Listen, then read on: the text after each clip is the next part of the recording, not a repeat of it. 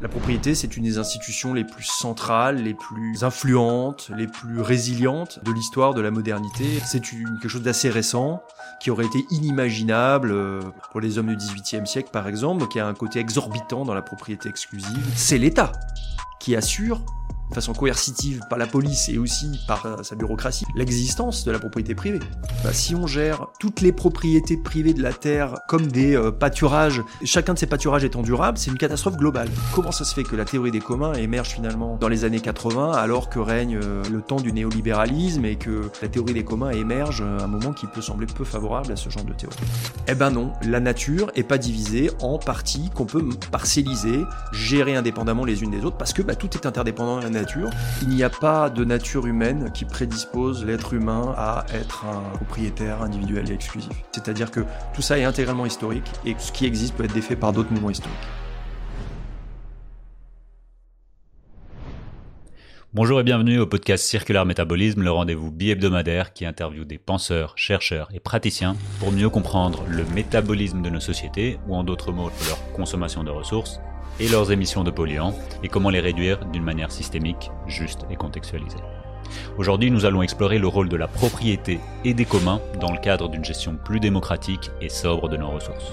En effet, aujourd'hui, nous consommons de manière excessive des ressources tout en détruisant tout écosystème naturel les uns après les autres sans avoir réellement pris une décision ou avoir eu un choix. Les décisions qui déterminent nos exploitations naturelles sont souvent prises à petit comité grâce à la propriété de foncier et de capital.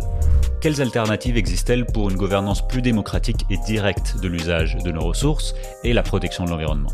Quel rôle pourraient jouer les communs dans une transition socio-écologique et doit-on abolir la propriété?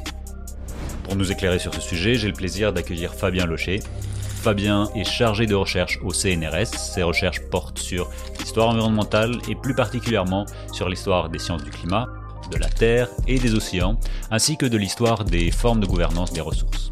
Il a également co-dirigé deux ouvrages que nous allons aborder aujourd'hui.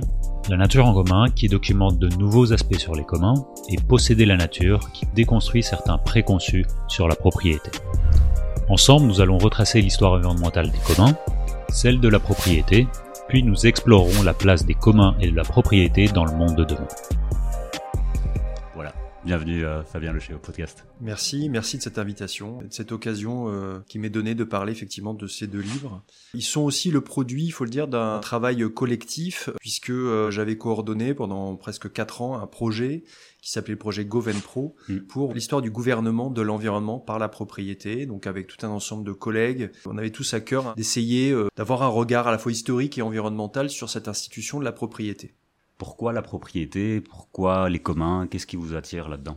Je travaille depuis assez longtemps euh, sur cette question de l'histoire environnementale, un champ qui s'est développé en France, disons, depuis le début des années 2000 seulement, depuis une vingtaine d'années, alors qu'il existe depuis bien plus longtemps dans d'autres contextes, euh, notamment aux États-Unis, où vraiment le champ s'est développé depuis les années 1970. Moi, ce que je trouve intéressant dans l'histoire environnementale, c'est finalement de ne pas la limiter, cette histoire, à l'histoire des objets ou des thèmes a priori environnementaux. Donc c'est très important bien sûr de faire l'histoire de la pollution, des régulations des pollutions, euh, l'histoire des mouvements environnementalistes, euh, l'histoire des catastrophes environnementales, des objets qu'on se dit, voilà, dont, on peut se dire spontanément qu'ils sont environnementaux. Mais en fait, ce qui est intéressant avec l'histoire environnementale, c'est que c'est surtout un regard. Hmm. Et qu'on peut faire l'histoire environnementale euh, de la guerre, l'histoire environnementale de l'esclavage, l'histoire environnementale de l'État, et donc l'histoire environnementale de la propriété. Alors pourquoi en faire l'histoire environnementale? Parce que bah, la propriété, c'est une des institutions les plus centrales, les plus influentes, les plus résilientes de l'histoire de la modernité occidentale et euh, mondiale. Donc un objet central hmm. qui n'est pas l'objet le plus simple à approcher parce qu'il a toutes sortes de dimensions juridiques, euh, euh, institutionnelles, parfois assez ardues. Mais euh, je pense que c'est une nécessité pour les sciences sociales de vraiment s'emparer de cet objet en euh, propriété parce que c'est un objet euh, dont l'influence est immense en fait dans nos sociétés, qui sous-tend euh, les échanges économiques, mais aussi les rapports entre groupes sociaux, qui sous-tend la question des inégalités. Le pari de Govenpro, le pari de, cette équipe de recherche que j'avais coordonnée, c'était vraiment de se dire que les historiens de l'environnement et plus généralement les, les, spécialistes des sciences sociales pouvaient amener quelque chose de nouveau sur la question de la propriété. Il faut le dire, hein, la question de la propriété, bien sûr, c'est quelque chose qui a été travaillé depuis très très longtemps. Hein, bien sûr. Euh, on vient après. Euh, L'Empire romain même, enfin, la, propriété était centrale par rapport à tout. Mais je veux dire aussi dans la recherche en SHS, dans la recherche en sciences humaines, il y a, bah, évidemment, c'est quelque chose que les économistes ont beaucoup travaillé, les historiens. Euh, il y a tout, il y a des traditions, bien sûr, très très vivaces. Hein. là, on essaie d'amener une petite pierre à l'édifice, voilà, avec l'histoire environnementale. Parler de de ces vastes sujets, ça paraît, ça donne un peu le vertige des fois, tellement c'est vaste et tellement c'est interconnecté, les différentes dimensions que vous avez parlé. On, peut se lancer dans des sujets, euh, par exemple l'histoire environnementale des déchets. On, se lance dedans et on se perd et on, recomprend euh, et on re-questionne au fait nos relations avec un sujet. On se questionne jamais de pourquoi, comment, euh, qui etc., etc. Je trouve que votre approche permet de, questionner les fondements. Alors oui, c'était effectivement euh, bah, ce que peut faire l'histoire. L'histoire peut pas tout faire vis-à-vis de la question de la propriété, mais elle peut faire effectivement un certain nombre de choses. Elle peut déjà euh, déconstruire des définitions, des façons de présenter la propriété de façon trop simple. C'est euh, la chose qu'on avait voulu faire avec Frédéric Gravert, mon collègue, dans ce livre donc Posséder la nature, où on a réuni un certain nombre de textes classique dans le monde anglo-saxon, mais jamais traduit en France, qu'on a, qu'on a choisi après de longues lectures, les textes les plus intéressants, les, faire, les traduire, les présenter, pour déconstruire une vision de la propriété trop simple, qui est celle, disons, de l'économie euh, orthodoxe, hein, de dire la propriété, qu'est-ce que c'est? C'est une institution qui n'est qu'un ensemble de règles, anonyme, qui n'est pas quelque chose de qui renvoie à la violence, mais plutôt à l'idée de la stabilité, quelque mm. chose de neutre, de euh, pacificateur, ça, c'est la définition lénifiante de la propriété, selon euh, certains. Et en, dans le livre, on montre, bah non, qu'au contraire, la propriété, ce sont des institutions et pas seulement juridiques. Ce sont des formes de violence. L'anonymat n'est pas du tout de mise dans les systèmes de propriété. Ça, on le montre avec un certain nombre de textes. Les questions raciales se posent.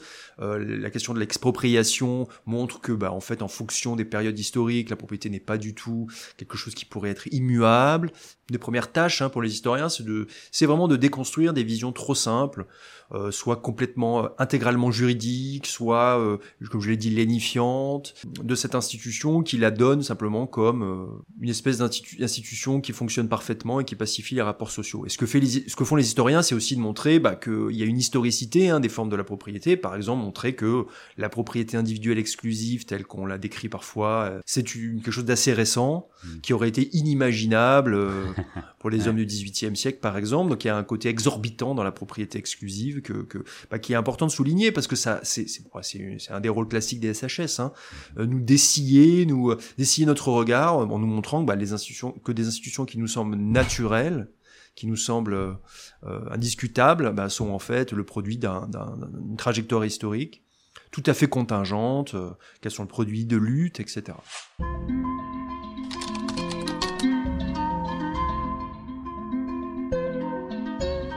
Je pense que on, a suffisamment de contexte pour se lancer petit à petit. Évidemment, la question de propriété, mais aussi des communs, on va en parler également. C'est quelque chose en vogue aujourd'hui. Euh, les communs sont vraiment euh, un peu euh, pas à toutes les sauces, mais en tout cas on entend ça énormément. Des fois c'est pas très clair de quoi on parle. Ça a un réel appétit dans le monde de l'activisme, mais aussi de la recherche aujourd'hui. Qu'est-ce qui fait que c'est tellement attrayant et aussi peut-on donner un peu une, définition de ce qu'est un commun et, alors, il y a beaucoup de façons de définir les communs. C'est justement un des problèmes. Nous, euh, en tant qu'historiens, euh, on, a, fait le choix, et c'est assez logique pour des historiens qui ont une recherche empirique et qui partent pas de classification comme ça théorique, abstraite, d'avoir une approche institutionnaliste en termes d'institution. Euh, l'idée, c'était de dire, voilà, qu'est-ce qu'un commun? Un commun, c'est avant tout une institution de gouvernement en commun d'une ressource, basée sur le principe de l'appropriation commune. C'est l'idée qu'on a une ressource, un ensemble d'ayants droit qui s'organise institutionnellement, de façon formelle ou informelle, c'est-à-dire avec des systèmes de règles écrits ou non écrits, pour gérer en commun une ressource. Les économistes ont d'autres définitions, on peut avoir des définitions juridiques, on peut avoir, voilà, mais grosso modo c'est ça. Et historiquement, ça correspond à des situations où des communautés géraient en commun une forêt, un pâturage, euh, des friches, parfois aussi des infrastructures, on pourrait dire, comme des fours, hmm. euh, des, chemins, hmm. euh, qui étaient gérés en commun par une forme d'organisation de la communauté. Ça, c'est assez facile à, imaginer. Après, il y a quelque chose d'un peu plus compliqué, c'est aussi le fait que dans ces communautés, il y avait aussi autre chose qu'on peut appeler aussi des communs, et qui étaient en fait des droits collectifs sur des propriétés privatives. Donc ça, c'est connu, c'est plus simple à expliquer si je donne des exemples. Le fait, par exemple, que la communauté avait le droit d'aller glaner après la récolte dans des champs où on avait fait euh, la récolte, par exemple, de la céréale, on pouvait aller chercher les céréales tombées à terre. On pouvait avoir un droit de glanage dans aussi euh, les euh, dans les vignes après la récolte ou un droit de glanage sur des fruits euh, qui étaient laissés sur des arbres. Donc ça, c'est des droits collectifs sur des propriétés individuelles. Et ces droits collectifs, on peut les mettre aussi sous le terme de commun parce qu'ils étaient aussi, disons, gérés et exercés en commun. Mhm. Donc on peut dire grosso modo que si on doit visualiser les choses, les communs dont on parle, c'est des communs à la fois la forêt qui appartient à la communauté, et puis des droits collectifs exercés par la communauté. C'était essentiellement ça, historiquement, qui euh, constituait ce qu'on appelle les communs. Il y a des exemples qui sont moins évidents. Par exemple, les zones maritimes, mhm. ça a été bien montré par les anthropologues, je reviendrai tout à l'heure, ont été, et par les historiens, ont été pendant longtemps aussi des zones qui étaient gérées en commun par les communautés littorales selon des règles assez complexes. Voilà, donc il y avait tout un ensemble historiquement de, de, de portions de la nature, on peut dire, mhm. qui étaient des communs donc je l'ai dit, friche, forêt, ça pouvait être marécage, euh, zone maritime, euh, cours d'eau, euh, tourbière, euh, éventuellement chemin, des fours, des pressoirs, voilà, tout un ensemble de, de, ressources qui étaient très importantes souvent et qui parfois étaient même existentielles. Et, Karl Polanyi, le grand, le grand historien, parle des communs de l'Ancien Régime comme les filets de sécurité des pauvres. Mmh. Et là, on parle d'ailleurs surtout des communs, des, des droits d'usage, des communs en termes de droits d'usage. C'est-à-dire, euh, pour ne pas mourir de faim, on va glaner, on va aller chercher euh, dans les champs après les récoltes. Alors après, on peut aller au-delà. Il y a un très beau documentaire. Je vous conseille le documentaire d'Agnès Varda, mhm. euh, Les glaneurs et la glaneuse. Si le glanage est d'un autre âge, le geste est inchangé dans notre société qui mange à satiété. Glaneurs agricoles ou urbains, ils se baissent pour ramasser. Oui, regarde ça d'un point de vue contemporain. C'est un film qui a une vingtaine d'années quand même, donc elle était assez précurseuse. Elle va voir les gens qui, qui ramassent les fruits euh, après les marchés à Paris. Euh, elle va en, dans les vignes euh, où elle documente le fait que bah, aujourd'hui, avec euh, notamment dans les vignes où on produit du vin cher avec des, des, des, des, parcelles qui valent très cher, on empêche le glanage, alors que juridiquement, le droit de glanage existe toujours en partie dans le droit. D'accord. Dans certaines régions, dans certains pays. Euh, elle parle aussi des gens qui glanent dans les poubelles, et ça c'est une nouvelle forme de, on n'est plus dans le droit. appartient à la poubelle. Voilà, on n'est plus dans le droit de glanage au sens euh, classique de, du monde agricole, mais elle l'actualise en fait. Mhm. Elle met en avant l'actualité de ce que peut être le glanage et, et elle déplore à, juste titre le fait qu'on détruise par exemple de ce qu'on appelle aujourd'hui les, les, les, fruits et les légumes moches, euh, qu'on empêche les gens d'aller euh, récolter des pommes de terre parce qu'elles n'ont qui n'ont finalement que, que le défaut d'être mal conformées.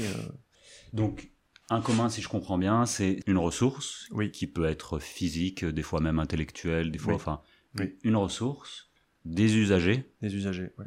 Et des règles d'usage. Exactement. C'est ces trois éléments. -ci.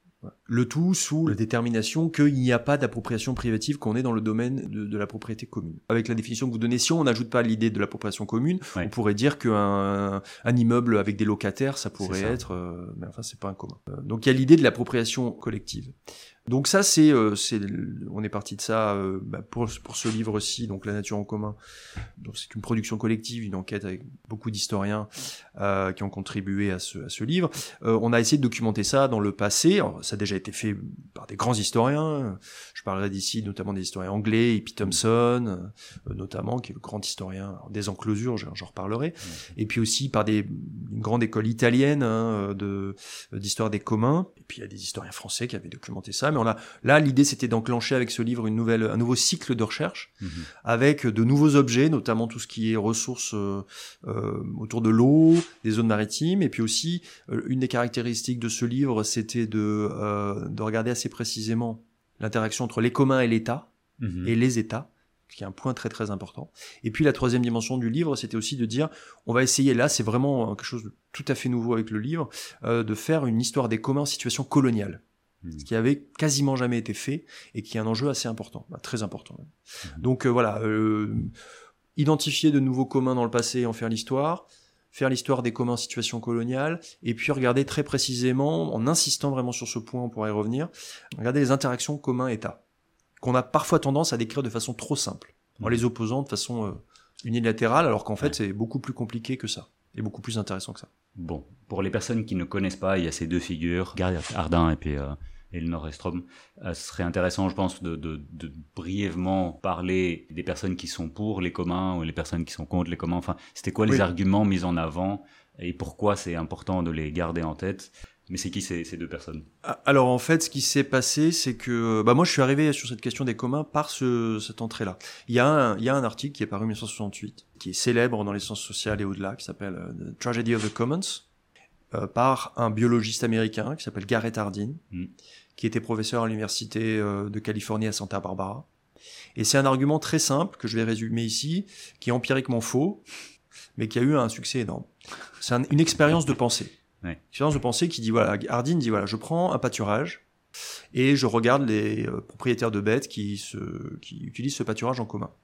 Et il dit c'est un commons en anglais un commun. chacun met des bêtes sur le pâturage commun.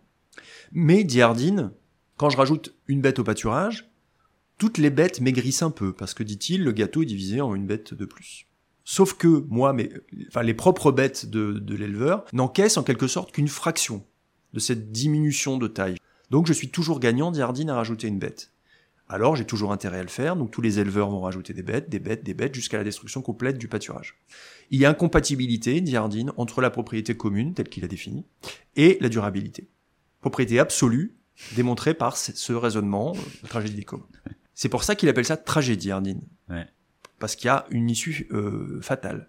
La tragédie grecque, c'est la tragédie qui finit mal, mais où tous les acteurs, ou tous les acteurs de l'histoire savent qu'à la fin, ça va mal finir. Et donc la tragédie des communs, dit Hardin, c'est quelque chose de particulier.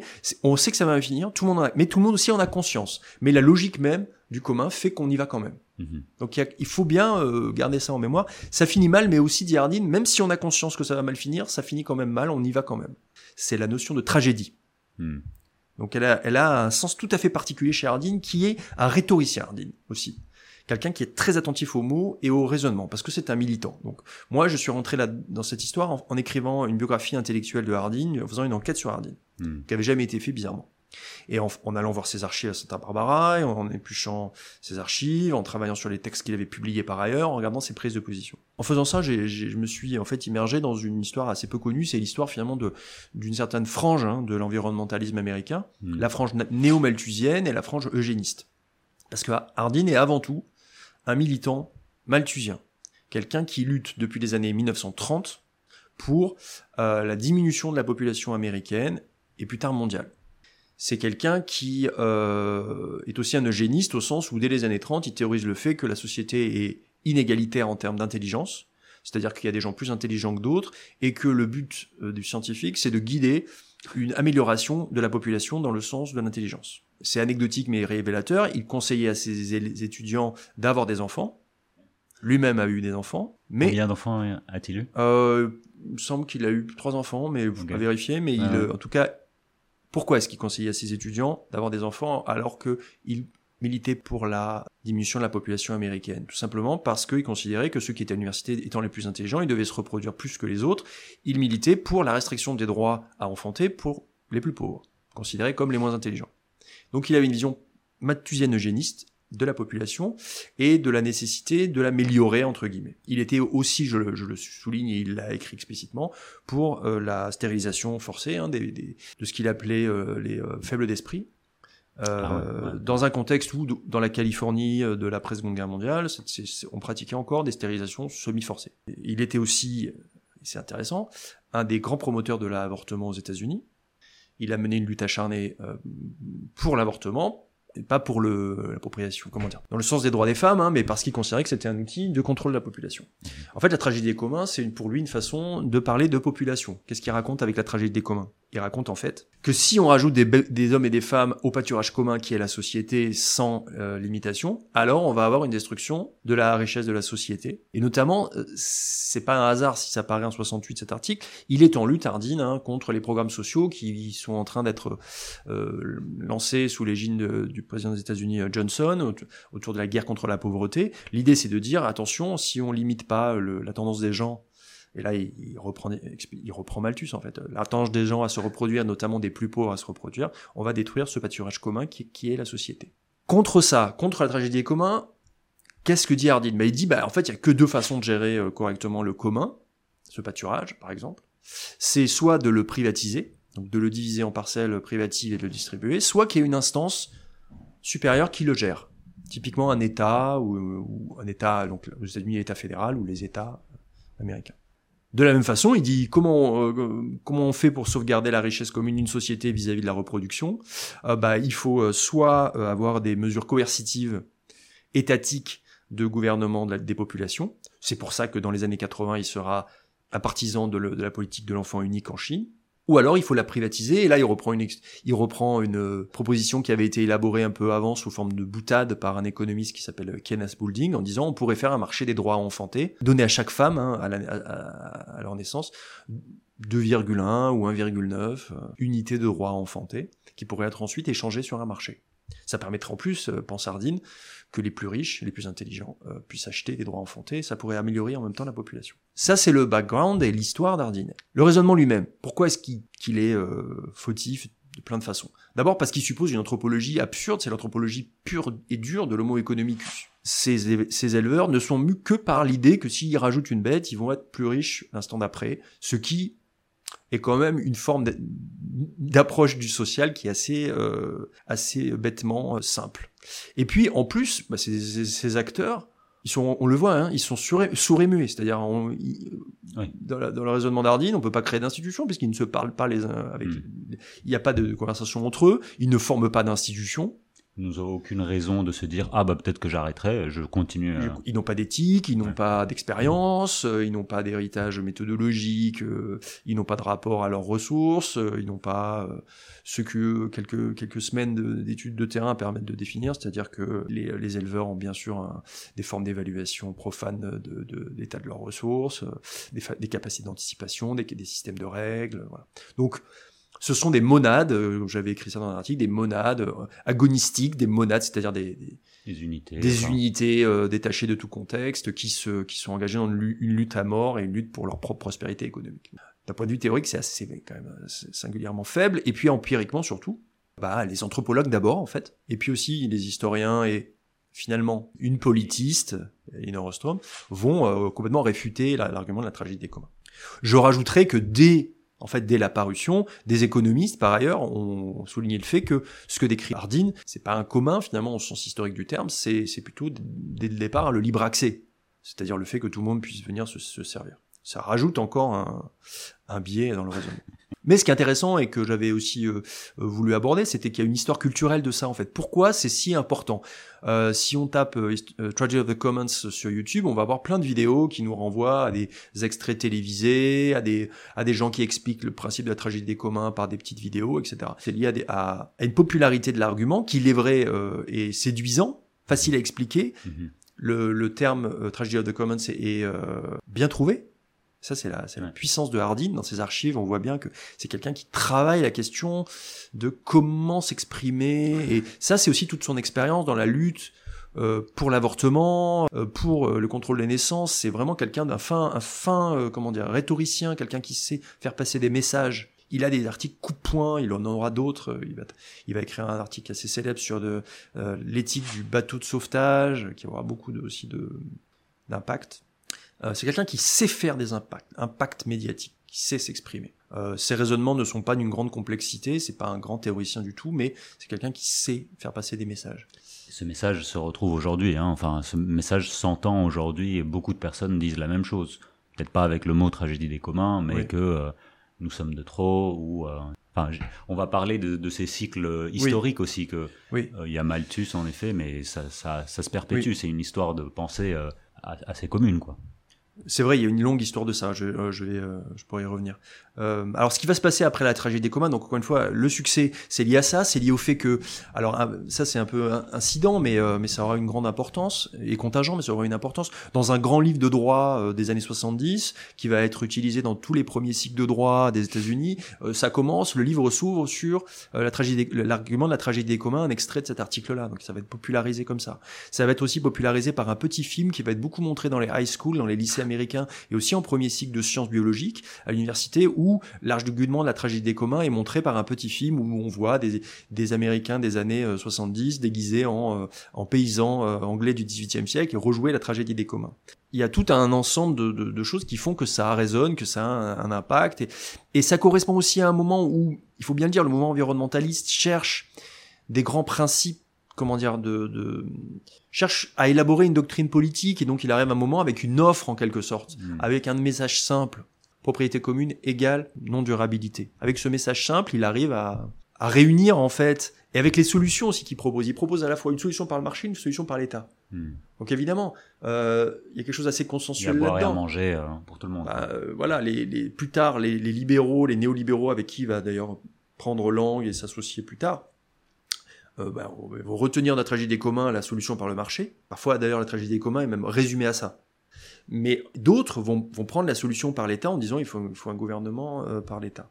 Donc euh, euh, il y a vraiment ces deux aspects, on peut venir prendre un peu ce qu'on veut. Ah, Hardin, il était d'abord lui plutôt un étatiste, comme beaucoup de génistes, parce qu'il pense que c'est l'État qui doit prendre en charge la, coercition à, à la reproduction humaine. Euh, il, se rapprochera plus tard, il va être récupéré en un certain sens et, puis flatté et puis mis en avant par des gens qui seront vraiment les néolibéraux euh, euh, dans le domaine de la pensée économique. Je pense à une, à une, tradition intellectuelle qui s'appelle la New Resource Economics, qui avec des gens très très des néolibéraux qui vont qui vont essayer de mettre en avant hein, des, une approche néolibérale de l'économie de l'environnement. Donc voilà, mais à la base, il est quand même plutôt un étatiste parce qu'un eugéniste. Qu'est-ce qui va se passer après le succès de la tragédie des communs, l'article de la tragédie des communs? C'est que on a quand même des, des, des, des, chercheurs en sciences sociales qui vont se mettre à enquêter, notamment des anthropologues qui vont faire de l'anthropologie économique et qui vont euh, notamment faire de l'anthropologie économique sur la question euh, de la pêche des ressources marines.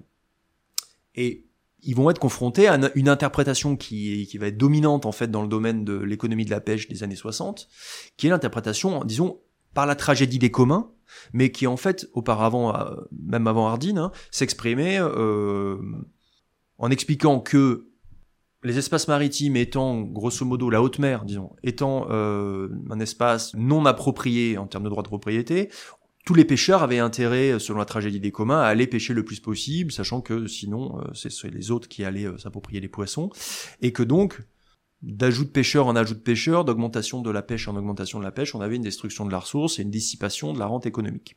Donc ils sont confrontés, les anthropologues, à une description de l'activité de pêche par les économistes, bah, au défi, hein, en quelque sorte, de cette interprétation, disons, par la tragédie des communs. Cette génération euh, d'anthropologues, donc on a Bonnie McKay, on a James Axon, on a euh, euh, d'autres hein, qui vont travailler sur les pêcheries. Et ils vont documenter plusieurs choses. Ils vont d'abord documenter le fait que la mer n'est pas en libre accès, mais qu'il existe des systèmes, souvent non écrits, qui partagent les espaces maritimes en zones d'exploitation qui sont, disons, répartis de façon communautaire. Et ça, c'est James Saxon qui va le faire sur la pêcherie euh, de homard. Euh, on va euh, pas mettre nos casiers dans le même endroit. On non, et si vous le faites, vous allez vous faire littéralement détruire vos casiers, voire même vous allez vous faire molester, etc. Donc en fait, il y a les, les communautés, y compris, et c'est de l'anthropologie, donc euh, ils travaillent sur des communautés existantes. Hein. Mmh mmh euh, voilà, les, les homards du Maine et il essaie, il documente le fait qu'on peut pas venir et commencer à pêcher n'importe comment parce qu'il existe des, systèmes vernaculaires qui, en quelque sorte, font du zonage en mer et des formes d'appropriation. Ça, c'est une chose. Il y a un autre anthropologue qui s'appelle Fikret Berkes qui va euh, enquêter sur, là, autre chose, sur des pêcheries, cette fois-ci des pêcheries euh, d'Amérindiens euh, dans des espaces qui sont nord-américains, mais il va documenter en fait des, des, des pratiques, disons, euh, vernaculaires de pêche qui ont lieu dans ces communautés amérindiennes, à un moment où ces communautés amérindiennes sont en négociation avec le gouvernement canadien pour avoir une sorte de... Euh, ils négocient en fait la latitude qu'ils vont avoir dans les formes de gestion et de régulation de la chasse et de la pêche. Et Berkes, il est aussi dans une, dans une optique assez militante en disant, euh, voilà, on, on lui, on sent qu'il a quand même une, un a priori en faveur, en quelque sorte, d'une délégation euh, des, des, règles de gestion de la nature à ces communautés, mais il documente, en tout cas en tant que chercheur en sciences sociales, plus empirique, le fait que ces communautés ont de longue date des règles non écrites qui organisent la conservation des ressources marines. On n'est pas dans le cas de euh, euh, du, euh, du pâturage où on fait ce qu'on veut parce qu'on veut ju- juste, on veut simplement maximiser. Voilà. Ouais. Lui, il explique que il y a une rotation dans les zones de pêche, il y a des normes éthiques, morales, vernaculaires qui empêchent de prendre plus que ce qu'on peut utiliser. Il y a des règles sur les filets. Donc, il, il- documente ce qu'on pourrait appeler le- des, pratiques proto-conservationnistes dans les communautés.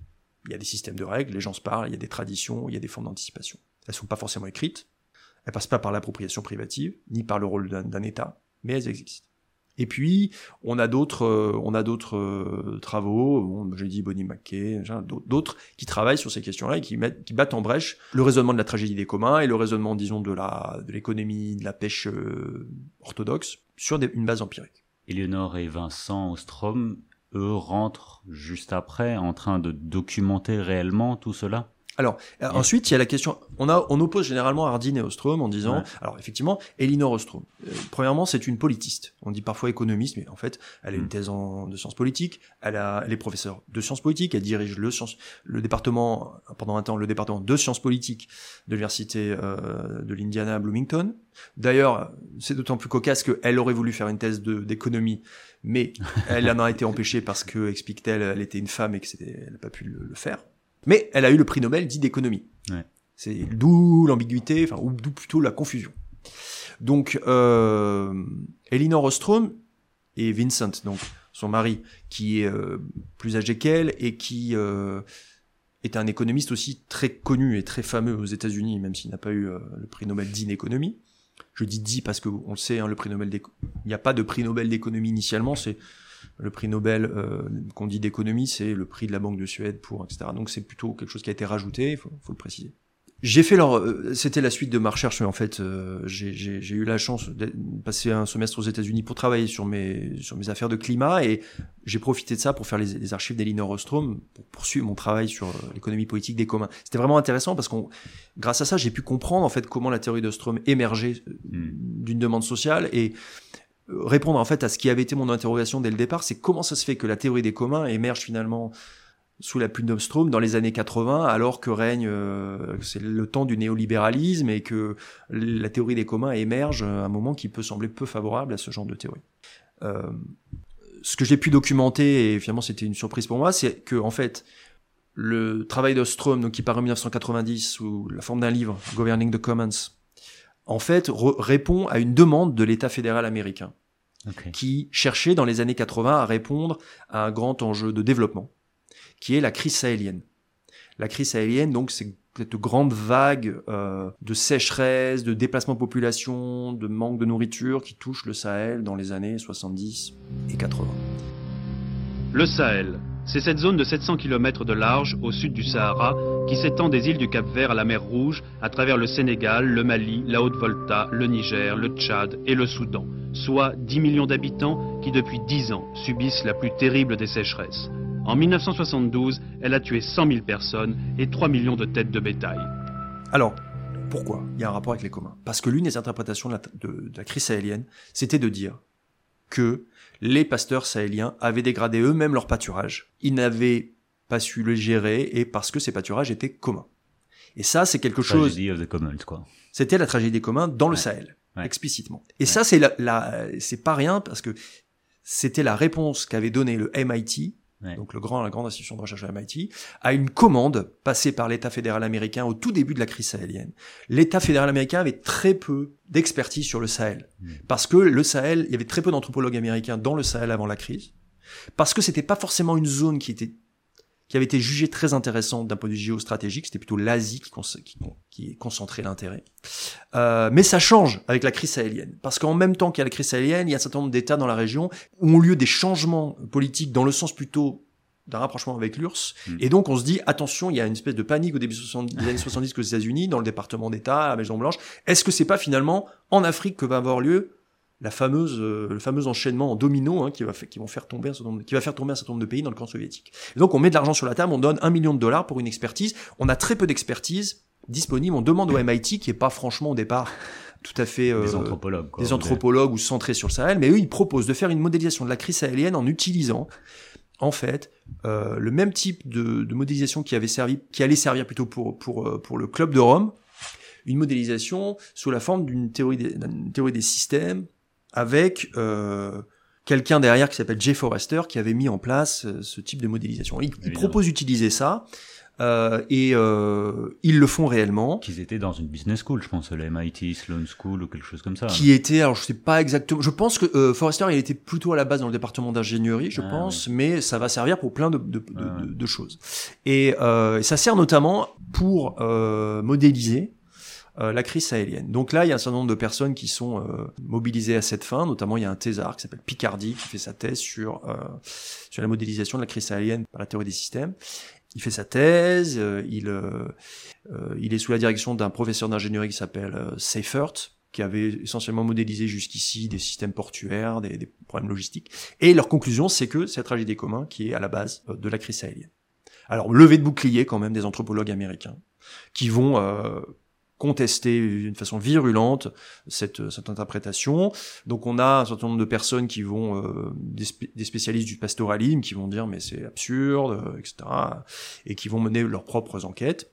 Ça va inciter, je simplifie un peu cette histoire-là, finalement ça va inciter beaucoup euh, l'USAID, donc euh, l'institution centrale du développement aux États-Unis, ça va les inciter à financer finalement un certain nombre de, travaux, euh, notamment les travaux d'un groupe de chercheurs qui vont s'intéresser à la propriété commune, au commun, euh, dans le Sahel. Mais de manière plus générale, disons, les institutions de développement aux États-Unis vont, vont, vont mettre en avant le fait qu'il faut développer une réflexion plus générale sur les systèmes de gouvernement euh, en commun.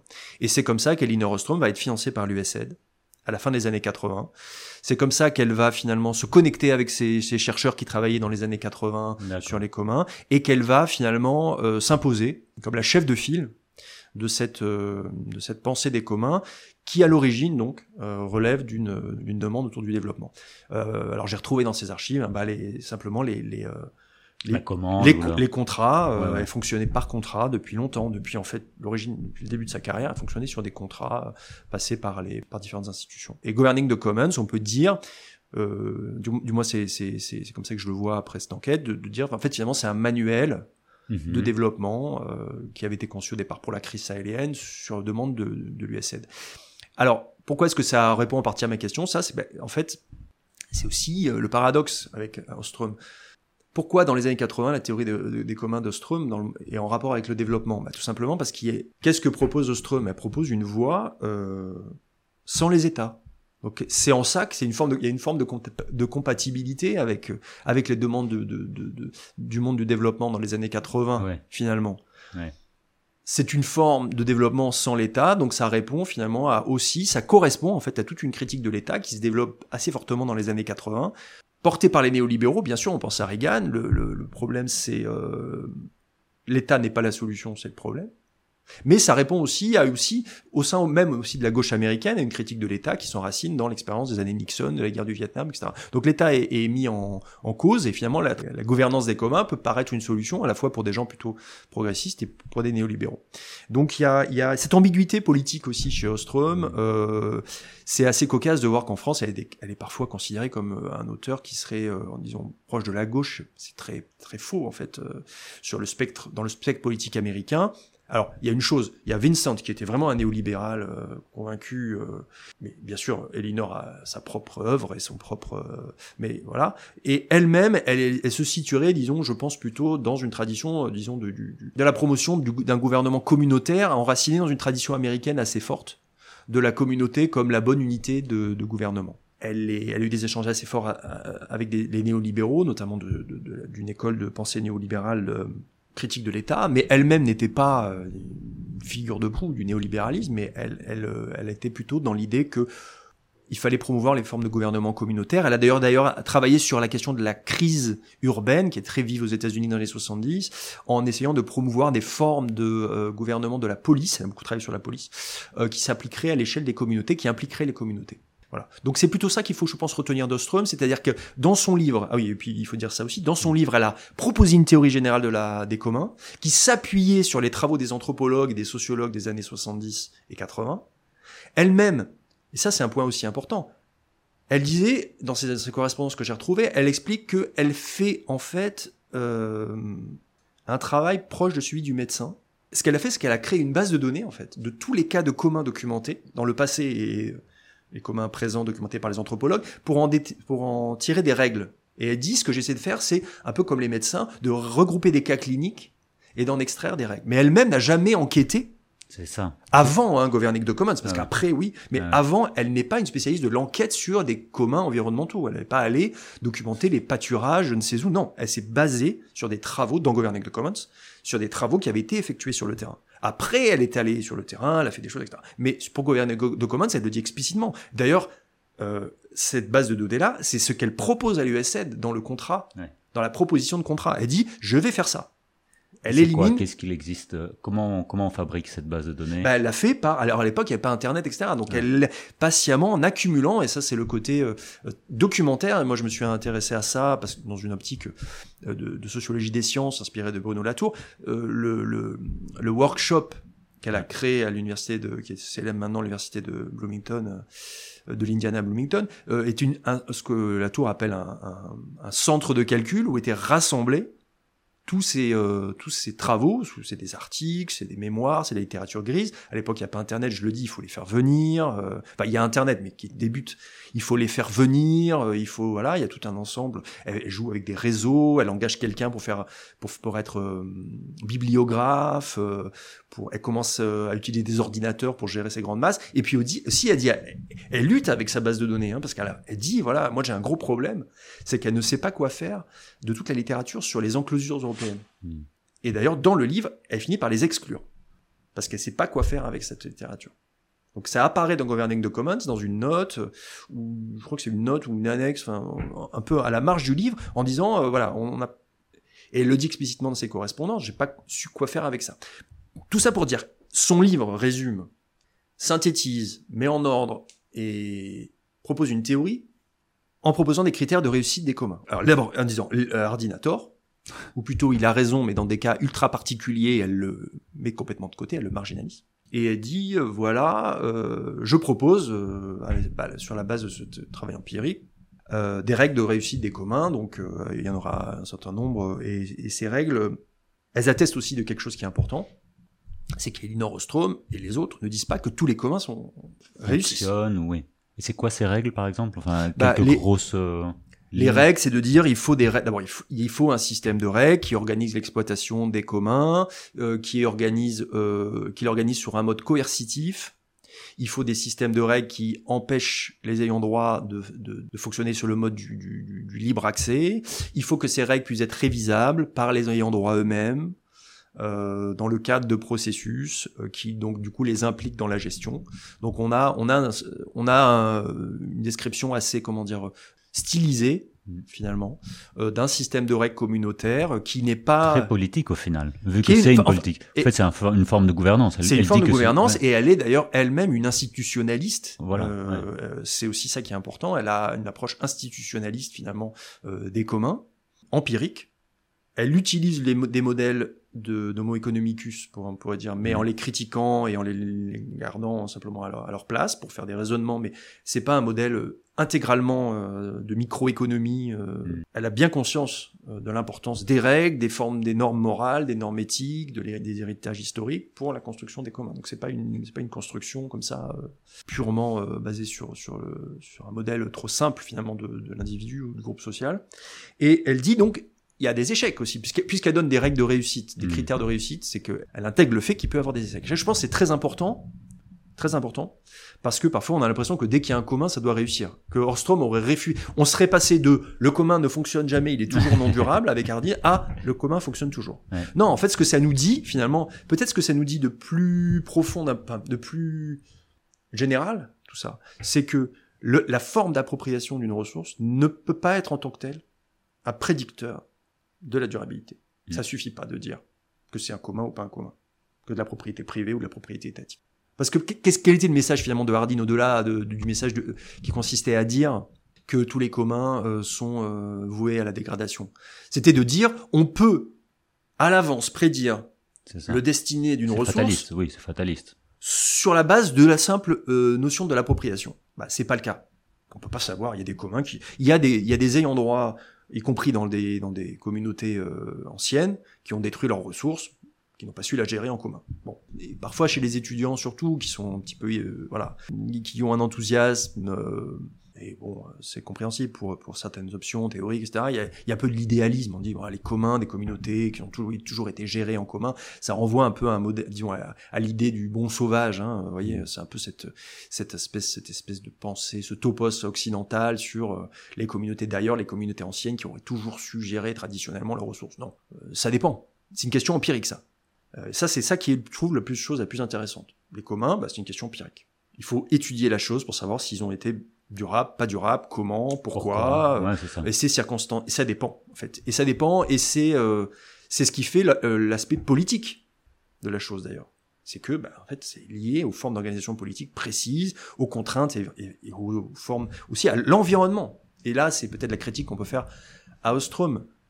Il n'y Ça- avait pas de contexte. Alors si pourtant, pourtant c'est une grande penseuse de la polycentricité, des échelles et tout, mais étrangement en fait, le fait aussi que souvent dans l'œuvre d'Ostrom on ne prenne que Governing the Commons, on n'utilise que Governing the Commons, ça a eu tendance à, à isoler les communs en fait, à, à amener à des analyses où on les isole un peu trop séparément en fait Ouais. finalement de leur contexte. qu'on peut les comparer, qu'on peut faire. Voilà, donc c'est ça. exactement ce- ouais. Bah, c'est le, c'est en quelque sorte les effets euh, épistémologiques de la pratique matérielle concrète de production de connaissances qu'avait eu, qu'a eu Ostrom Ouais. en produisant la base de données. Et donc c'était aussi aussi l'intérêt, on voit là l'intérêt d'utiliser de l'histoire euh, sociale et culturelle des sciences pour traiter de théories euh, euh, économiques ou politiques. Euh, c'est euh, c'est que ces effets, de, ces formes de production de connaissances se traduisent dans des, dans, bah, notamment dans des livres, hein, qui ensuite ont un effet euh, sur les formes de pensée. Mm. Donc il y a, y une- un intérêt au-delà euh, de l'intérêt pu- purement historique. hein. Il y a un intérêt comme ça euh, presque politico-intellectuel à s'intéresser au, au mode de production des connaissances.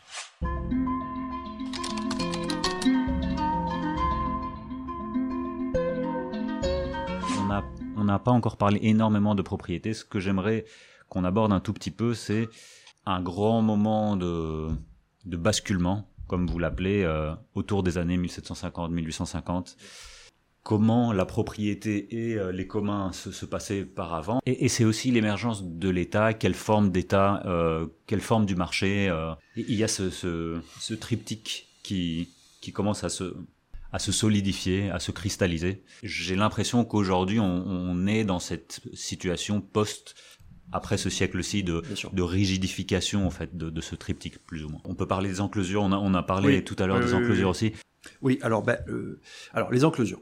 Dans son œuvre, Marx en fait l'origine du capitalisme. Alors qu'est-ce que c'est? C'est un vaste mouvement, 15e, 16e, 17e, 18e, un long, un long processus par vague, euh, qui consiste essentiellement, en Angleterre, à enclore, c'est-à-dire à confisquer et s'approprier privativement les communs des communautés.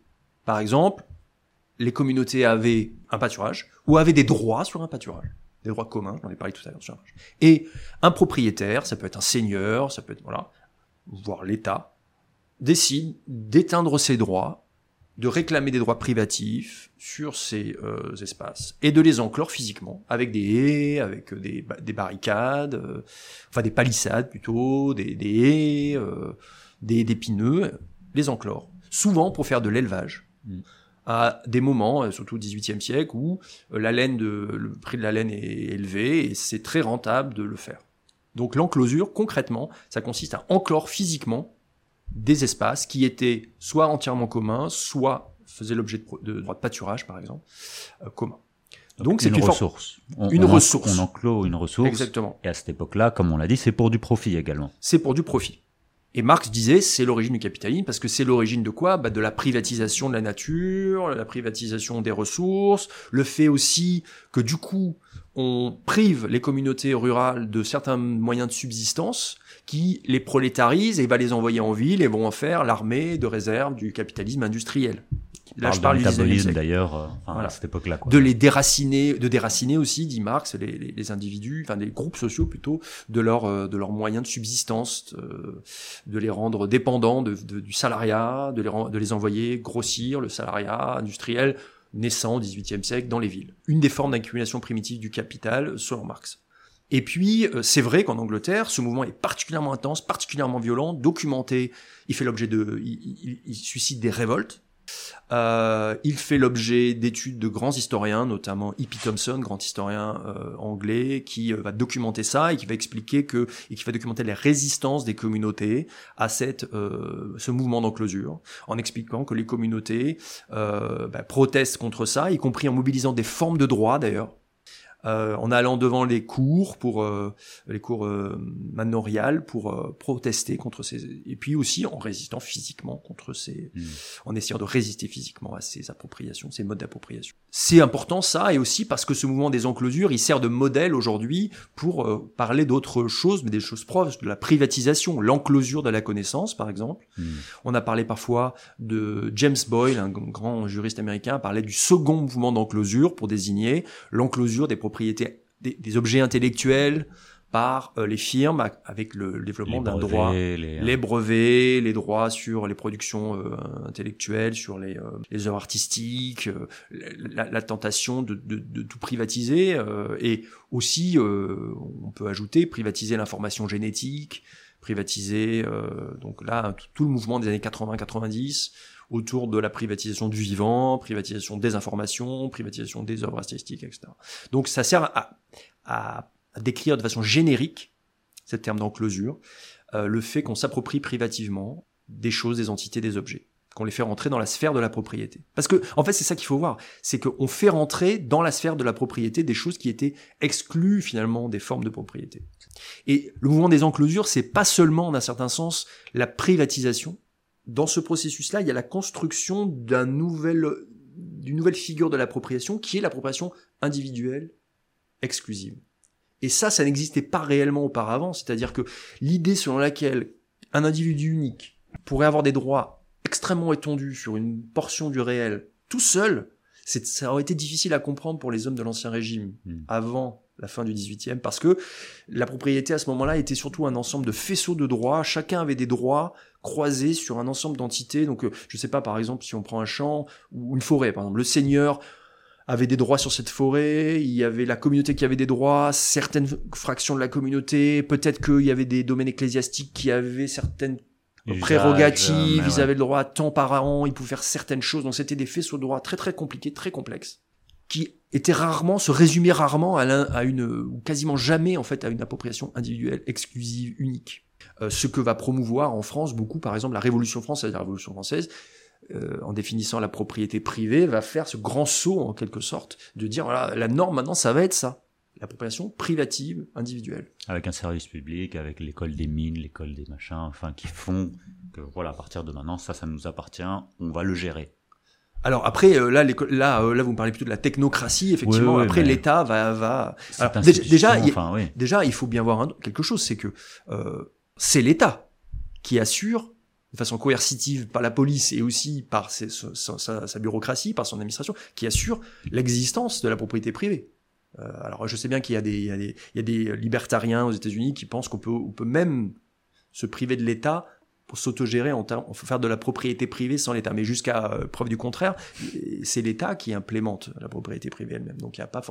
C'est aussi quelque chose qui est qui est euh, qui est toujours à garder en tête, c'est-à-dire que c'est quand même euh, la force étatique qui qui est le garant en dernier ressort de la propriété privée.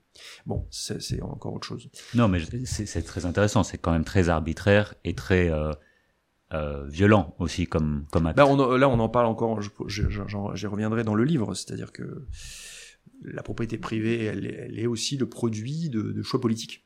Et on, on pourrait y revenir. Mais en tout cas, pour revenir sur les enclosures, pour finir sur les enclosures, voilà, c'est un terme générique qui désigne ça. Mais il y a aussi hein, quelque chose qui est important et qu'on a beaucoup souligné dans le livre, notamment ça a été documenté par des collègues. Euh, je pense à Nadine Vivier sur la France. Nous, euh, moi, j'ai travaillé avec Jean-Baptiste Fressoz sur cette question-là à propos des forêts. En France, on n'a pas eu l'enclosure euh, britannique. Mm. C'est-à-dire que c'est pas un modèle non plus universel, l'enclosure britannique, concernant les communautés. La France est, par exemple, sujet que je connais le mieux, euh, on n'est pas du tout dans cette, euh, n'a pas connu du tout cette trajectoire. Nadine Vivier a montré que les partages de communaux, de communs en France ont été très partiels. La forêt, qui, est la moitié, qui était la moitié à peu près des communs français à la fin du 18e, ont été exclus d'emblée des partages. Et en fait, ce qu'on a eu en France, c'est plutôt une intégration de ce qui était les communs dans ce qu'on appelle maintenant les, les, euh, les propriétés communales, c'est-à-dire que c'est les communes qui gèrent ce qui était avant les communs. Et on, c'est pas la même chose, parce que les communs étaient gérés par les communautés. Bah oui, oui. Maintenant, et là, maintenant, c'est les communes. Ouais, Donc ouais. on passe par l'élection de. Alors aujourd'hui par l'élection, mais en France au début du 19e siècle, les maires étaient nommés par l'État en plus. Hmm. Donc euh, on n'est pas du tout dans euh, un commun. On est dans des propriétés communales gérées par des par des édiles qui étaient au départ nommés par l'État, ensuite qui seront élus. Mais on est chaque personne qui a participé à un processus électoral com- dans une commune sait que euh, c'est pas l'expression euh, d'une délibération euh, de tous les habitants Euh, que une décision de la commune. Donc la trajectoire est quand même très différente. C'est-à-dire que si on cherche aujourd'hui les communs, ce qui reste des communs des communautés euh, rurales françaises, bah, il faut les chercher dans les propriétés communales. Elles n'ont pas été partagées euh, massivement comme c'est le cas dans d'autres contextes. Et c'est vrai dans chaque pays. C'est ça que je veux dire aussi, ce qui est intéressant. Les communs sont des choses qu'on doit regarder à l'échelle locale, de façon circonstanciée et empirique. C'est vrai des enclosures. Je pense que je connais mal tous les cas, mais euh, alors dans le livre, Nadine Vivier a, a, par- a traité un sujet assez intéressant. Elle a, elle a parlé de la politique française vis-à-vis des communs dans les pays qui avaient été conquis par Napoléon. Hmm. Et elle montre que bah, de la même façon, on a cette ambiguïté entre, euh, dans certains cas, des, des enclosures partielles et un État qui a intérêt. Alors pourquoi est-ce que les États parfois ne veulent pas enclore Et ça, c'est une constante qui est euh, que dans le bouquin euh, donc la nature en commun euh, est documentée de plusieurs façons. Les États veulent d'abord des rentrées fiscales, beaucoup des rentrées fiscales, veulent aussi beaucoup de l'ordre. Or, il n'y a pas forcément un intérêt à déstabiliser les communautés rurales en faisant de l'enclosure. Parce que peut-être les communautés vont plus être solvables. Peut-être qu'on va avoir des troubles politiques, des révoltes, des oppositions entre les habitants. Est-ce que des gens vont pas être paupérisés au point d'aller en ville former ce que on appellera au 19e siècle les classes dangereuses, c'est-à-dire les pauvres, nécessitant un maintien de l'ordre, nécessitant de la coercition en ville. Donc, les États ont parfois intérêt à ce que les communautés simplement gèrent leurs affaires de telle sorte à ce qu'elles soient stables, productives, solvables. C'est le raisonnement beaucoup de la monarchie à certains moments à la fin du XVIIIe siècle. Même si par moment la monarchie va suivre, euh, va suivre les conseils des physiocrates et va euh, pousser à l'enclosure. Mais c'est pas général du tout. Il faut regarder euh, de façon très très euh, très très euh, circonstanciée ce qu'il en est. Donc on a on a plein de situations euh, qui font que les enclosures ne sont pas un modèle universel les enclosures britanniques. Ça c'est important parce qu'on a parfois l'impression que c'est et c'est aussi lié au fait que cette littérature sur les communs elle a beaucoup été anglo-saxonne. Mais oui. Euh, donc euh, ils ont repris, même les Américains ont beaucoup repris ce modèle. C'est plus compliqué que ça et c'est plus intéressant que ça. Petite pause avant la prochaine partie. Si vous appréciez ce podcast indépendant et autofinancé, vous pouvez me soutenir sur Tipeee, le lien est en description. N'hésitez pas également à vous abonner et laisser un commentaire, cela aide à toucher de nouvelles personnes. Merci encore et place à la suite.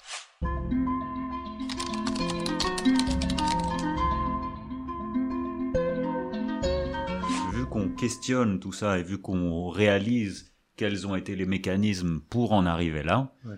Bah, quels sont les mécanismes pour en sortir éventuellement? Est-ce que l'idée c'est d'avoir des communs sur tout? On peut réfléchir ensemble à toutes les ressources, on peut réfléchir à la recherche d'énergie, on peut réfléchir à l'eau, etc. Mais aussi à l'atmosphère. On pourrait se dire, tiens, est-ce que l'atmosphère est un commun? On peut se dire, est-ce que la génération future est un commun? Enfin, on peut élargir cette idée-là euh, à plein de choses. Il y a le néocolonialisme qui existe quand on parle de transition euh, bas carbone euh, et qu'on va chercher du, du lithium. En fait, c'est une nouvelle emprise. Euh, les méga bassines, évidemment, c'est en plein de- dans Mmh, l'appropriation. mmh, mmh. Quand vous lisez, vous écoutez toutes ces nouvelles avec vos vos lunettes historiques, qu'est-ce que vous entendez, qu'est-ce que vous lisez et qu'est-ce que ça vous évoque tout ça Bah, déjà, ce que ça m'évoque en premier, j'ai envie de dire, c'est euh, c'est d'abord que les communs, j'insiste encore là-dessus, les communs, c'est à la fois des, des espaces ou des ressources euh, gérées sous l'égide de la propriété commune, mais c'est aussi des droits collectifs sur la propriété. Et je me demande si, en un certain sens, c'est c'est pas presque plus subversif de dire, on va multiplier, on va réfléchir à intensifier, généraliser les droits collectifs sur, des, sur de la propriété privée plutôt que de faire simplement des petites poches de commun dans un vaste ensemble qui serait dominé par la propriété privée. Mmh. En fait, ça existe déjà. Hein, les, en quelque sorte, on peut penser aux servitudes, c'est-à-dire le fait que quand on a une propriété privée, on peut pas faire n'importe quoi en droit. Il existe déjà des cas. Alors, je peux penser aux règles, par exemple, qui s'appliquent dans le cas des littoraux. En France, c'est la loi littorale, mais c'est des règles qui disent bah, si je possède une propriété, un terrain au bord de la mer, je peux pas construire de maison, par exemple, si c'est dans les 200 ou 100 ou 50 mètres euh, de, la ligne de côte, ça dépend des pays. C'est des règles déjà qui, en quelque sorte, affaiblissent le caractère tout puissant de la propriété avec des euh, contraintes en fait. Vous ne pouvez pas faire ce que vous voulez de la propriété. Mais on pourrait penser, et je pense que c'est un peu le courant euh, qui se développe aussi pas mal dans le domaine du droit, de dire on va multiplier les servitudes environnementales. Vous pouvez faire ce que vous voulez si vous ne faites pas diminuer la biodiversité de l'espace euh, de la zone humide qui est sur votre propriété. Vous avez une zone humide, vous pouvez pas la sécher, vous pouvez pas, et donc on multiplie en quelque sorte les servitudes. Vous avez une servitude, les servitudes, vous savez, ça par exemple les servitudes de passage. Vous avez un, vous avez un, terrain au bord de la mer, vous pouvez pas empêcher les gens de d'accéder à la mer par, par, exemple ou de longer le, le, le rivage. Mais ça peut être des servitudes environnementales, ça peut être des servitudes qui vont en fait, comment dire, prendre en compte le fait que qu'on réalise tous aujourd'hui, que la crise environnementale nous incite à repenser nos institutions.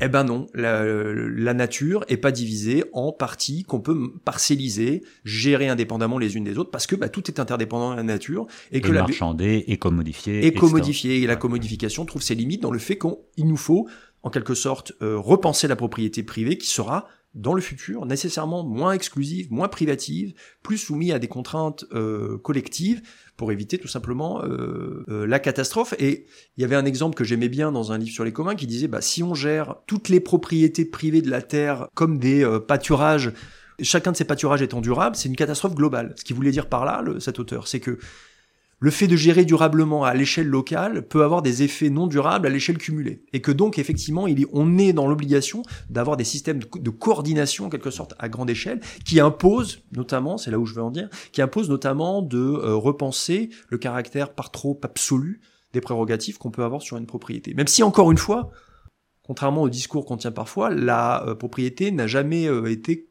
en tout cas dans les pays occidentaux, totalement absolu, puisqu'il y, y, a toujours des règles qui s'y appliquent.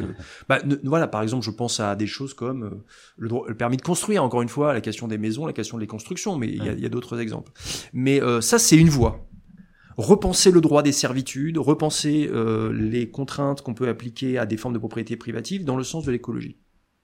On peut penser à ça. Et puis, il y a la question des communs. La question des communs, c'est bien sûr que des ayants droit s'approprient la gestion de certaines entités. Ça peut être des ressources naturelles, c'est ce que je connais mieux, ça peut être d'autres choses, mais des infrastructures, des, des espaces.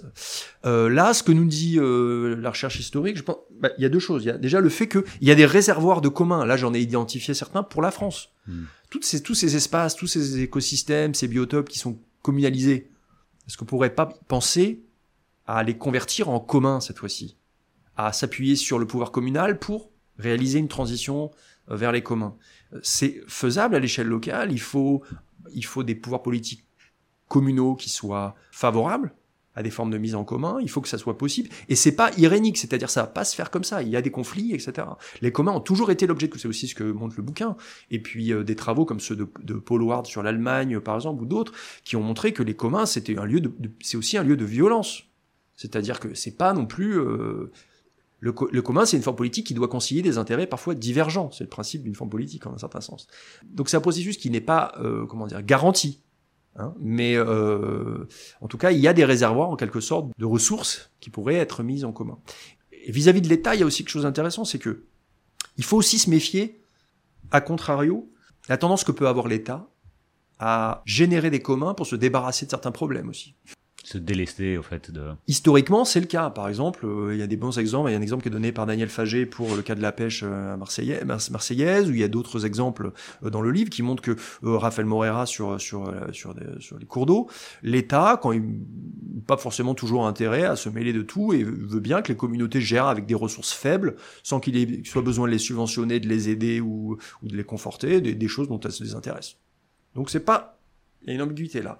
Par contre, ce qui serait intéressant, c'est d'essayer de développer une forme d'État, dont, disons, euh, qui soit pas adverse au commun, ça c'est la première chose, mais qui soit, euh, disons, euh, apte à soutenir, à promouvoir de véritables formes de, gouvernance commune à l'échelle locale, sans que ça soit une façon de se débarrasser de certains problèmes. Euh, bon, c'est ce que je dis, c'est pas particulièrement original. Hein. Les associations qui traitent de questions sociales ont, euh, ont l'habitude de ça. Hein. Parfois, euh, l'État voit dans les associations des façons de se délester de problèmes, de ne pas gérer, de ne pas agir. Donc, euh, c'est le côté pernicieux hein, de la chose. C'est vrai aussi, ça peut être vrai pour les communs. Mais l'État peut aussi faire autre chose, être de façon active, un État euh, commons friendly, j'allais dire. Je pense que c'est vraiment quelque chose d'important, parce que je ne crois pas absolument pas à un monde où les communs domineraient euh, toutes les formes de d'autres formes politiques. Ne serait-ce que parce qu'il faut gérer un passif. Est-ce qu'on imagine mettre une centrale nucléaire en commun? Est-ce qu'on imagine qu'un système de sécurité sociale efficace et fiable à l'échelle d'un pays pourrait être géré par des communs? Ça paraît quand même peu probable. Il y a aussi une question de technicité. Euh, bah, il y a certaines coopératives, euh, enfin, pour des choses plus simples. Mais aussi la question du temps et la question de l'implication. Est-ce qu'on imagine, est-ce que chacun de nous s'imagine gérer un, deux, trois, quatre, cinq communs? Parce que ça nécessite hein, une participation. Donc il y a la question du temps, la question de la temporalité. Est-ce que c'est, est-ce que c'est vraiment réaliste d'imaginer qu'on va tout mettre sous la forme de communs Bon, c'est façon anecdotique, donc je, encore une fois, j'ai pas mené de, travail de travail sociologique sur des communs euh, contemporains. Mais un des problèmes qui se posent, par exemple pour les jardins partagés parfois, c'est la désaffection les gens qui finissent par ne plus y aller, ne plus gérer, ne plus faire le travail, parce que ils, ont, ils doivent gagner leur vie par ailleurs, parce qu'ils ont d'autres choses à faire, etc. Donc la question de la, de la, du, il y a une vraie question de investissement des investissements. Moi, ce que je, ce que je, je pense, c'est que c'est une voie très intéressante qui n'est absolument pas voué à l'échec ni à la non-durabilité, comme Ardine le disait. Ce n'est pas non plus la voie irénique et absolue, mais c'est une solution intéressante, importante, qu'il faut ni sous-estimer, ni surestimer. Parce que parfois, il faut le dire aussi, la, la théorie des communs, elle a été poussée par la recherche, Mhm. après la fin du marxisme. C'est aussi pour ça que depuis que depuis la fin du marxisme, il y a un énorme retour de la question des communs, parce qu'évidemment, on, cherche un communisme sans l'État, sans le socialisme réel, euh, sans, le socialisme euh, soviétique, disons, sans l'État tout puissant, en cherchant dans d'autres traditions, par exemple anarchistes, euh, en cherchant chez Proudhon, ça c'est Dardo Laval, en cherchant voilà, en cherchant des voies qui, qui aille au-delà du capitalisme, ce qui me paraît être une, une, une intention euh, souhaitable, mais il faut pas le faire de façon euh, irénique et en s'imaginant que les communs pourraient être une solution générique voilà, hmm. à tous nos problèmes. Euh, il y a des problèmes dont l'échelle, le pas de temps interdisent, à mon avis, que ça soit géré tout simplement par des communs tant qu'on peut les imaginer. Donc voilà, c'est un peu une, je suis désolé, c'est un discours un petit peu, hmm. comment dire, qui se veut pas, comment dire, démobilisateur, hein, mais mais euh, mais avec quelques précautions, quoi, en tout cas. Avec oui, et, euh, et encore, et moi, ce que je crois aussi beaucoup, c'est la, la, forme institutionnelle, la question de l'institution, quoi. Je pense que c'est très important de, de, de regarder ça. Ce que nous a enseigné quand même Ostrom et, et les sociologues et les anthropologues qui ont travaillé sur la question, c'est à quel point c'était aussi dépendant des règles. Les systèmes de règles peuvent être sont très importants et le détail des systèmes de règles qui régissent les communs sont aussi extrêmement importants. Euh, c'est un petit travail, je pense, constitutionnel, j'allais dire en miniature, qui, doit, qui, se joue à l'échelle de, chaque commun pour pas que, que, que, les communs, parce que ça peut être aussi le cas, les communs pourraient, pourraient vous pouvez toujours tout à fait imaginer des communs non démocratiques, euh, excluants, etc. Là, ça se joue, je pense, dans la mise en mmh. œuvre par les militants, citoyens eux-mêmes, des règles qui jugent souhaitables, et, et c'est seulement comme ça qu'on peut dire si un commun finalement est démocratique, influent. Euh, c'est dans le détail des règles. Moi, je crois beaucoup à cette, à cette, cette analyse et cette forme d'action euh, qui se joue dans cette échelle un peu, disons, micro, micro-institutionnelle. Euh, on va conclure. Est-ce qu'il y a des, petits points qu'on a oubliés Enfin, peut-être quelque chose d'intérêt euh, c'est impossible. C'est immense. C'est impossible de tout immense, C'est immense, c'est immense. Et je, je pense qu'on pourrait très bien refaire une autre euh, discussion euh, parce que évidemment il y a tellement de choses à couvrir. Mais voilà, pour pour clôturer, on a parlé de de commun, de propriété, de règles, d'institutions, de gouvernance. On, on, a parlé de colonialisme, on a parlé de d'enclusion. Est-ce est-ce qu'il y a peut-être euh, comment conclure tout cela? Est-ce qu'il y a on vient, on vient de le dire à, présent, que c'est pas euh, une solution unique, les, les communs. Il y a beaucoup de contextes euh, qu'on va devoir mettre en jeu. Il va y avoir des, des, des luttes de classe. Mais est-ce qu'il y a d'autres points qu'on aurait bah, dû... Euh, ce que je voudrais dire, c'est qu'il n'y a pas de nature humaine qui prédispose l'être humain euh, à être un propriétaire individuel et exclusif. Contrairement à ce qu'on entend parfois qui a été diffusé. C'est-à-dire que tout ça est intégralement historique et en tant que tel, ce qui existe peut être défait par d'autres mouvements historiques. Je pense que voilà, c'est pas mal dit. Euh, en général, je demande euh, peut-être une recommandation, que ce soit un autre livre ou un article ou un film ou quelque chose qui permette euh, euh aux personnes qui nous écoutent de, de prolonger un peu notre discussion. Est-ce qu'il y a quelque chose qui... Je, je, je, conseille, je conseillerais d'abord de voir le film de d'Agnès Varda, oui. dont j'ai parlé tout à l'heure, les, les, glaneurs et la glaneuse, qui, qui, qui, euh, qui, nous donnent vraiment un éclairage euh, vraiment euh, très intéressant sur cette, sur cette question. Le livre J'ai peur de... Lisez Governing the Commons, il est paru en français. Lisez au moins l'introduction et, et, allez voir exactement ce que dit ce que dit Ostrom. Je pense que c'est un bon point de départ. Bah un grand merci Fabien Lecher pour pour cette discussion. Merci également à vous de nous écouter jusqu'au bout. N'hésitez pas à nous dire, enfin si vous avez une expérience des communs vous-même, comment vous la vivez, quelles sont les les difficultés, mais aussi les bénéfices de faire partie de cela. N'hésitez pas à partager ça avec vos collègues, avec vos proches. Si vous vous intéressez à l'histoire environnementale, euh, on avait parlé avec euh, Jean-Baptiste Ressos, mais également euh, avec Martine Mélossi, Sabine Barle sur, sur ces questions-ci. On a parlé des communs avec Thomas Bowens également, donc voilà. N'hésitez pas à regarder d'autres discussions et merci à un prochain épisode. Merci.